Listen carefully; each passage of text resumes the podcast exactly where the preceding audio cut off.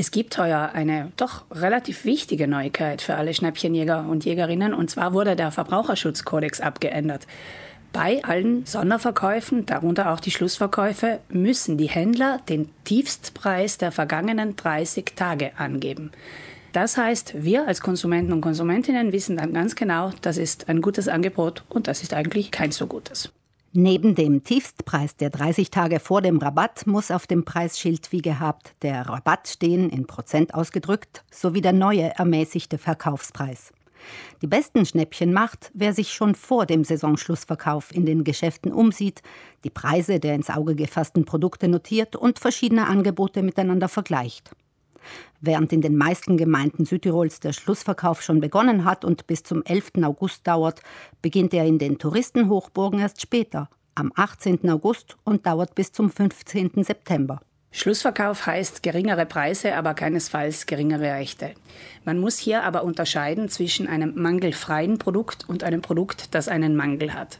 Ein mangelfreies Produkt muss nicht umgetauscht werden, weder in der Schlussverkaufszeit noch in der Normalsaison. Das ist eine Geste der Höflichkeit, die uns der Händler erweist. Wenn ich Zweifel habe an der Passform, an der Größe, an irgendwas, dann besser fragen und sich das Ganze eventuell auf dem Kassenbeleg notieren lassen. Den Kassenbeleg oder die Rechnung sollten Sie auf jeden Fall auch bei Ware aus dem Schlussverkauf sorgfältig aufbewahren. Sie sind unter anderem wichtig für eventuelle Reklamationen beim Händler. Eigentlich sollten Waren im Ausverkauf ja frei von Fehlern und Mängeln sein, sind es dann aber manchmal doch nicht. Ein Produkt, das einen Mangel aufweist, fällt hingegen in die Gewährleistung hinein. Und hier habe ich sehr wohl das Recht, das Produkt repariert zu sehen oder, wenn die Reparatur nicht möglich ist oder ungleich aufwendig oder nicht erfolgreich, das Produkt auszutauschen.